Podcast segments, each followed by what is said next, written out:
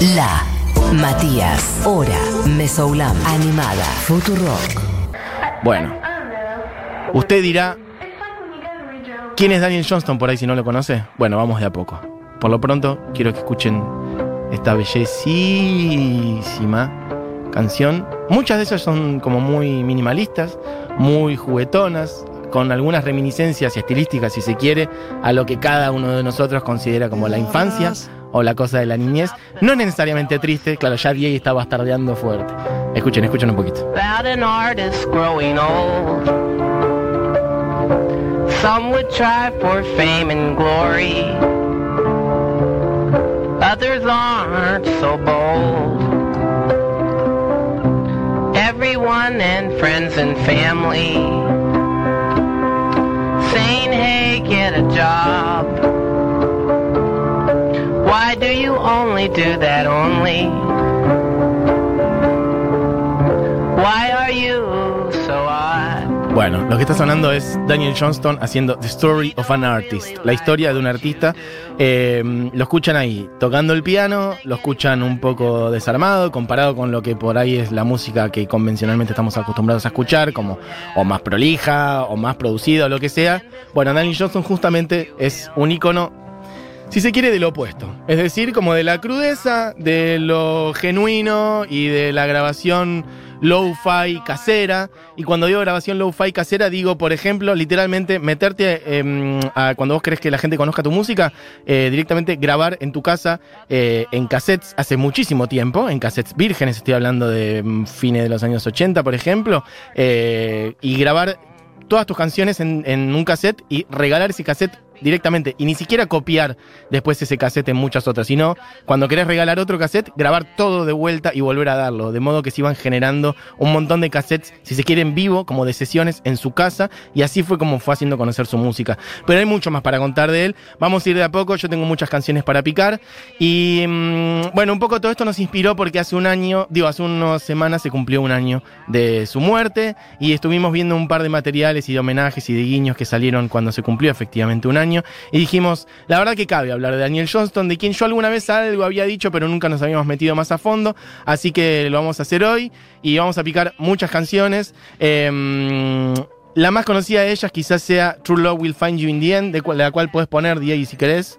Este, pásame, Juli. Juli me está aproximando. Ah, es verdad, tengo otro orden. Bueno, pará, vamos a ordenarnos porque si no esto ya es una confusión. Bueno, no están dando el mouse, no importa, cosas que ocurren. Em, claro, puedes pasar a otra que se llama Some Things Last a Long Time. Ahí estamos. Bien, perfecto. Para ir picando varias canciones de él. Daniel Johnston nace en los Estados Unidos de Norteamérica en el año 61. Falleció el año pasado. Eh, fue el menor de cinco hermanos. Tuvo una infancia bastante ligada a lo creativo. Ya de niño se notaba que tenía muchos intereses por ese lado. Este, mm, y con el tiempo, no es que se presentó eso en su infancia, más en su adolescencia o incluso un poquito más, terminando la secundaria, por ahí en la época en la que ahí se empieza uno a meter en el mundo laboral o a saber si sigue estudiando, etcétera. Bueno, desarrolló más claramente un trastorno bipolar eh, que derivó también en, en otras cosas, una psicosis eh, más maníaco-depresiva, tengo entendido, no quiero pifiarle los nombres, pero bueno, es lo que, es lo que en general eh, circula como el diagnóstico que él tenía. Este, aún así, en ese mismo momento, en esa misma época, toda esa creatividad que él siempre tuvo para dibujar o para pintar o para la música se fue plasmando cada vez más. Tuvo una época en la cual igual él este, dejó su casa, estaba difícil este, bueno, conectarse y tener una vida cotidiana con su familia, etcétera. Anduvo unos meses dando vueltas por allí, etcétera, etcétera. Bueno, un momento que se acomodó un poco más y empezó, por ejemplo, a trabajar en McDonald's, básicamente en la franquicia de la comida rápida. Y para mediados de los años 80, de mediados de los 80 a mm, fines de los 90, como que es la etapa en la cual él pudo desarrollar un poco más su música. ¿Por qué? Si bien tenía estas idas y vueltas, cierta inestabilidad, etcétera, bueno, eh, fueron unos años en los cuales pudo visibilizar más lo que hacía, porque en el año 85, cuando MTV era la cadena nacional de, de, mm, de videos y se dedicaba efectivamente a hacer música o a mostrar y hablar de música y no otras cosas, como en estos últimos años, bueno, tenía un programa MTV en la cual recorría como las distintas escenas under de- del país y en ellas, bueno, eh, Daniel Johnston consiguió mostrar su música en el año 85. Ese video está dando vueltas. Hay muchísimo material de Daniel Johnston. Eh, hay muchos documentales, hay muchos videos, hay muchas cosas filmadas por él mismo, hay muchísimas versiones de gente y además, como digo, él grababa muchísimo en su casa. Así que hay para escuchar lo que se te ocurra de Daniel Johnston. Este, y en el año 85, como digo, salió en MTV. Eso le dio más visibilidad, obviamente, en esos años. Bueno, mucha gente se empezó a preguntar quién es ese que salió en MTV, bla, bla, bla. Pudo tocar, pudo hacer varios shows entre el 85 y el 90. De hecho, en el año 88 llega a grabar este, un disco que se llama 1990, mmm, en donde hay, bueno, varias de sus canciones más conocidas. Este, y podemos pasar bueno, vamos a mezclar un poco todo. Hay muchos, cuando les decía que hay muchas cosas grabadas, hay muchos documentales y hay mucho material sobre él, también hay muchos artistas que han hecho versiones sobre él y quería pasar una versión de esta misma canción que estaba sonando, de Daniel Johnston, hecha por Lana del Rey, y ahí podés poner, es la misma canción, Some Things Last a Long Time.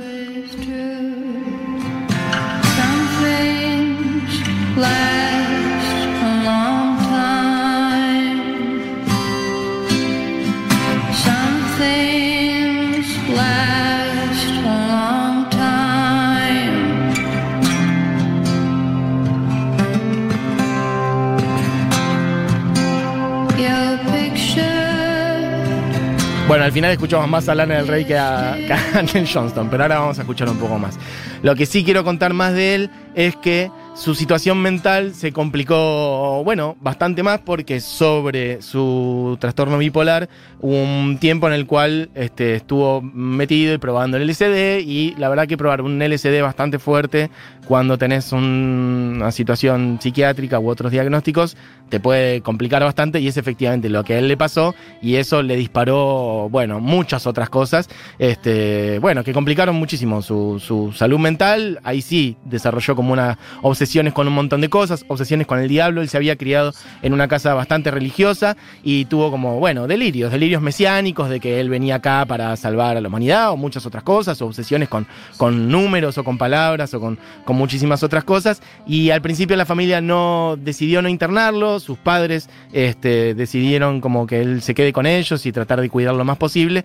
Y se hizo muy difícil eso con el tiempo, por ejemplo, en esos cinco años que les digo que es donde él más pudo desarrollar en ese momento su carrera musical del 85 al 90, eh, estaban volviendo de dar un show, su padre lo estaba trayendo de vuelta, estaban volviendo ellos dos en, como en una avioneta chiquita.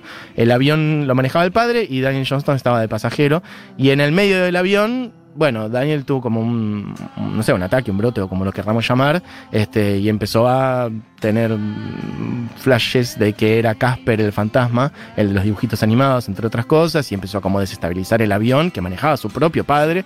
Parece que se empezaron a pelear, el avión estuvo muy complicado. Daniel Johnston, de hecho, parece que agarró las llaves del avión y las tiró por la ventana.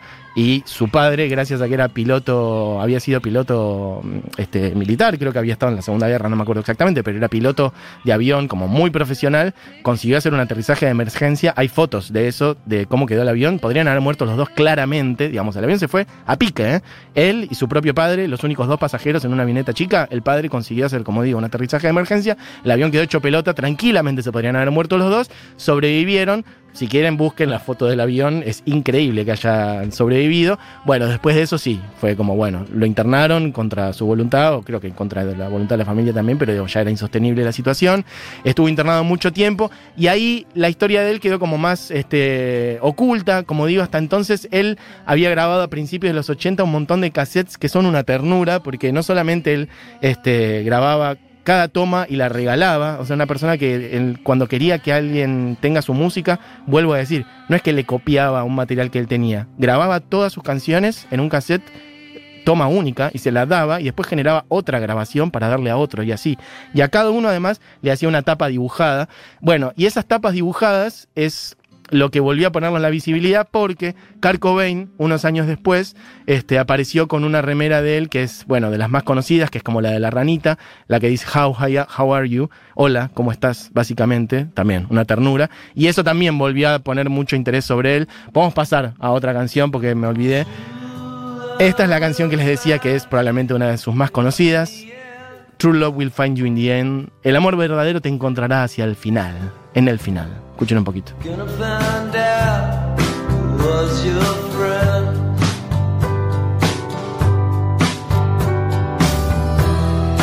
Don't be sad.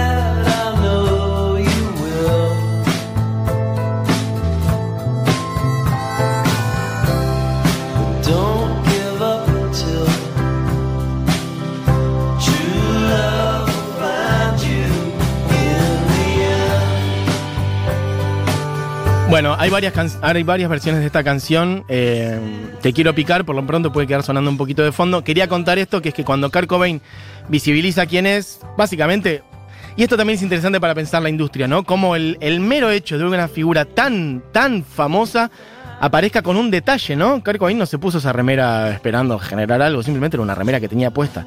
Y solamente el hecho de que Kurt tuviera su remera puesta hizo que todo el periodismo y la industria dijera, ¿quién es? ¿Quién es ese genio oculto? Y toda una cosa como muy comercial y muy lejana a lo que por ahí esa persona realmente necesita o quiere. En ese momento él estaba internado en un neuropsiquiátrico y dos grandes corporaciones empezaron a pelearse para que Daniel Johnston estuviera en su, en su catálogo. Este, una de ellas era Electra y la otra era Atlantic. Este, y empezó una guerra comercial solamente por una cuestión muy fetiche y muy lejana al ser humano, eso es lo que digo. En ese momento él estaba en un neuropsiquiátrico, de hecho, obviamente le tuvieron que preguntar, o che, este, por cuál querés fichar, etcétera. Y una de las respuestas de Daniel Johnston fue: si Metallica está en, en Electra, prefiero que no, porque es algo ligado al demonio, a lo diabólico, y por eso dejó de lado de Electrica, Electra. Terminó firmando por Atlantic, sacó un disco en el año 94, el disco vendió muy poco. La gente de Atlantic no tenía ni idea en realidad de quién estaba fichando, solo quería tener al muchacho de la remera de Kurt Cobain. Y vendió muy pocos discos, miles, que es muy poco, comparado con los millones que por ahí esperaban vender. Y a los dos años Atlantic dijo, chau, te vas a la mierda, y lo sacaron de, de su sello. El disco ese salió en el año 94, se llamó Fan, vendió muy poco, fue producido por uno de los Bad Hole Surfers. Este, pero bueno, hay gente que sí le interesaba de verdad lo que él hacía, por ejemplo, Kurt Cobain, que de hecho hay una lista que un día podríamos repasarlo. Kurt Cobain un día dejó como escrita a mano, eh, como los discos más importantes que él escuchó en su vida, los discos que más lo influenciaron. Y él señala uno de los de uno de los cassettes uno de los cassettes del año 83 que se llama Jeep Jump Music como uno de los mejores. Bueno, con el tiempo mm, pasaron ahí varios años y yo creo que en el año 2006, más o menos por ahí, un poco para atrás y un poco para adelante, hay un punto de inflexión en su carrera que es que empieza a tener otro tipo de reconocimiento, no ya con la expectativa de generar una figura mainstream y comercial y llenarse de guita, como sí en su momento pasó, cuando ahí alguien vio que Kurt Cobain tenía su remera y dijeron, acá se empezaron a frotar las manos, acá hay un negoción, vamos a generar la figura de culto, el genio loco, ¿no? Vamos a vender un millón. No pasó nada de eso y le bajaron el pulgar inmediatamente. Bueno, unos 10 años después sí empezó a pasar otra cosa, sí empezó a ser más reconocido dentro de un ambiente específico por ahí o de gente que le gustaba su música de verdad. Quiero que pasemos a una toma de esta misma canción que se grabó en el Tiny Desk. Esto pasó hace poco. Es interesante porque dice el amor te va a encontrar al, al final y esto es casi grabado al final de su vida.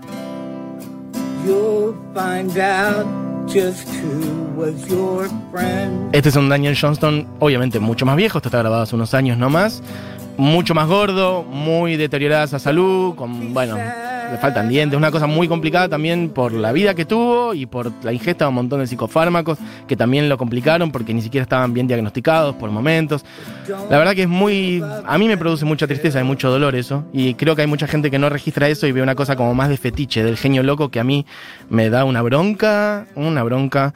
Este, pero bueno, muy levantado obviamente también por un montón de sectores como de, a nivel musical, el lo-fi, el indie, lo-fi de estos últimos 10, 15 años, obviamente que lo tenían como un ícono. Así fue que eh, llegó a venir a Argentina a hacer dos shows en Iseto, de los cuales hablaremos en breve. Pero yo quería decir, más o menos en el año 2006 pasan un par de cosas que le dan más visibilidad dentro de un ambiente que creo yo, dentro de todo, igual lo quiere por lo que es, que eso es algo muy distinto. Una cosa es que te quieran por lo que te pueden sacar de vos y otra cosa es que te quieran por lo que sos.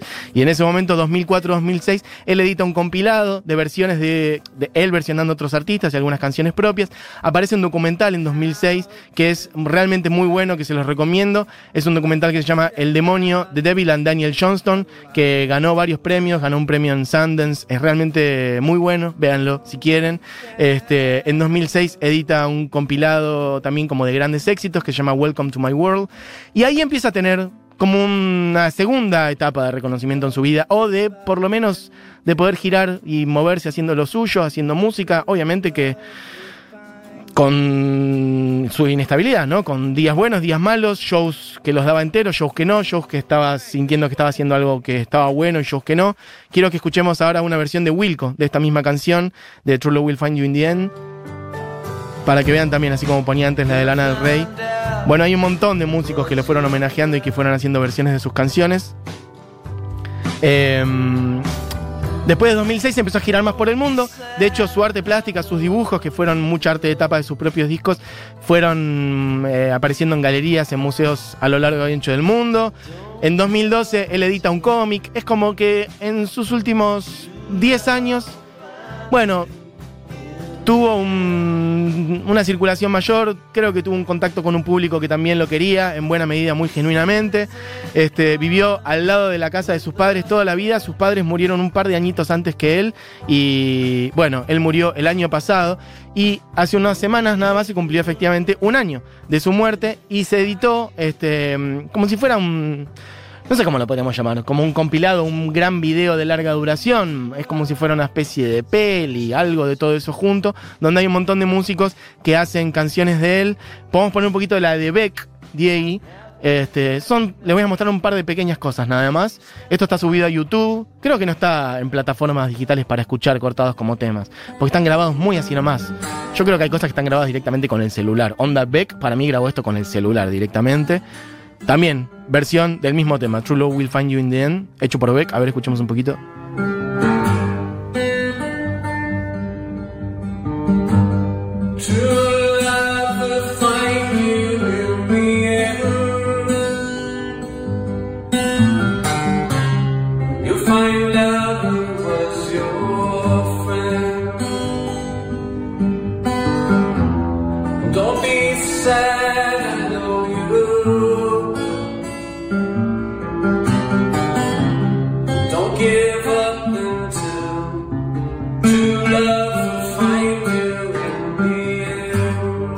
Bueno, de acá podemos pasar. Hay una de Davendra Banhart que también participó en este homenaje que salió hace unas semanas también. Puedes poner un poquito de Diegui.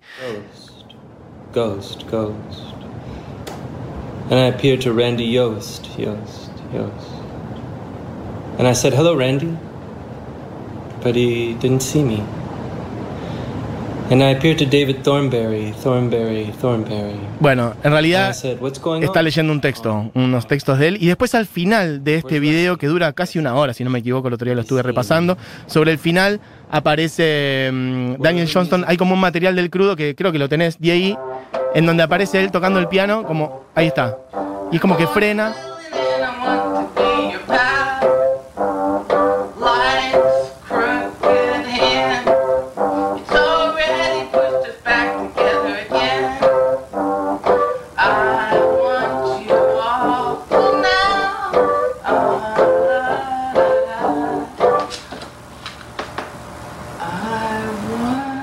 Bueno, esos silencios tienen que ver con que está básicamente componiendo la canción. Está muy bueno. Si les gusta eh, Daniel Johnston, véanlo porque está él tocando el piano, frena, anota algo, vuelve a tocar, etc.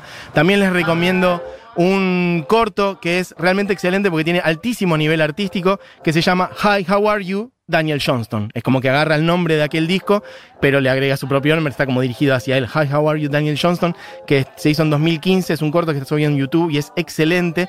Y se hizo con crowdfunding, hubo mucha gente que puso plata para que existiera eso, y de hecho hay dos nombres, uno de los cuales los mencioné antes, que pusieron mucha guita para que eso ocurra y que terminan figurando como productores ejecutivos. Una de ellas es Lana del Rey, que puso 10 lucas verdes para que exista esto, y el otro es Mac Miller, que murió este año. Mac Miller puso también cerca de 10 lucas verdes para que esto exista. Bueno, a mí es eh, voy redondeando. Cuando efectivamente hace unos años este, él estaba girando, se armó un toque acá en Niceto, se armaron dos fechas en Niceto. Buji estuvo en una de ellas. Por ahí, mm, bueno, ya nos quedamos muy largos como para que nos cuente algo, pero la fecha en la que estuvo ella fue una fecha muy accidentada, muy corta. Este, fueron dos en Niceto.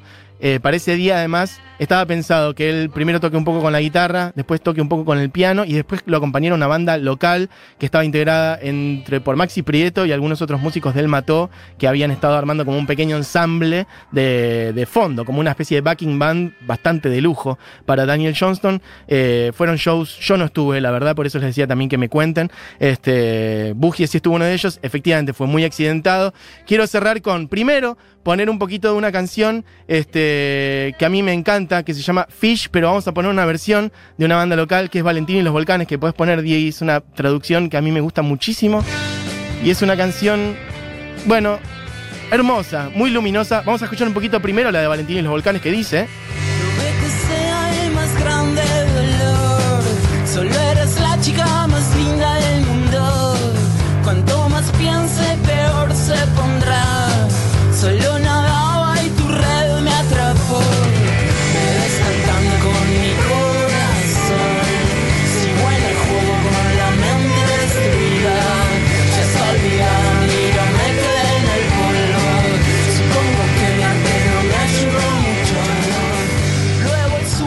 Bueno, eh, Jo Yeneche, integrante de Valentín y los Volcanes, escribió y dice, hablé por teléfono con él, participó en un video animado de mi banda, Piedras al lado, Valentín y los Volcanes, es efectivamente lo que está sonando ahora, que le gustó mucho y cuando vino a Argentina nos invitó a cantar con él, lo extrañamos y queremos mucho. Abrazo grande, querido, este mm, gran tema este que hicieron en su momento.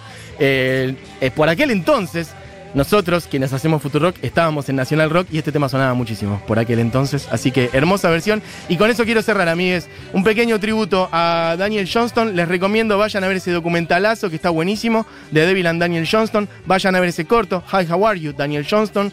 eh, y escuchen su música. Y si conectan, bueno, van a conectar con una persona con una sensibilidad enorme y con unos también, no solamente a través de sus letras y sus canciones, sino también de, de sus dibujos. Bueno, eso, un pequeño beso para ti, Daniel Johnston, por tu obra y por tu arte y por tu vida, por momentos bastante sufrida y por otros momentos seguramente muy disfrutada. Así que suena la versión original del tema que recién poníamos, de la versión de Valentín y los Volcanes, hecho por Daniel Johnston, que se llama Fish.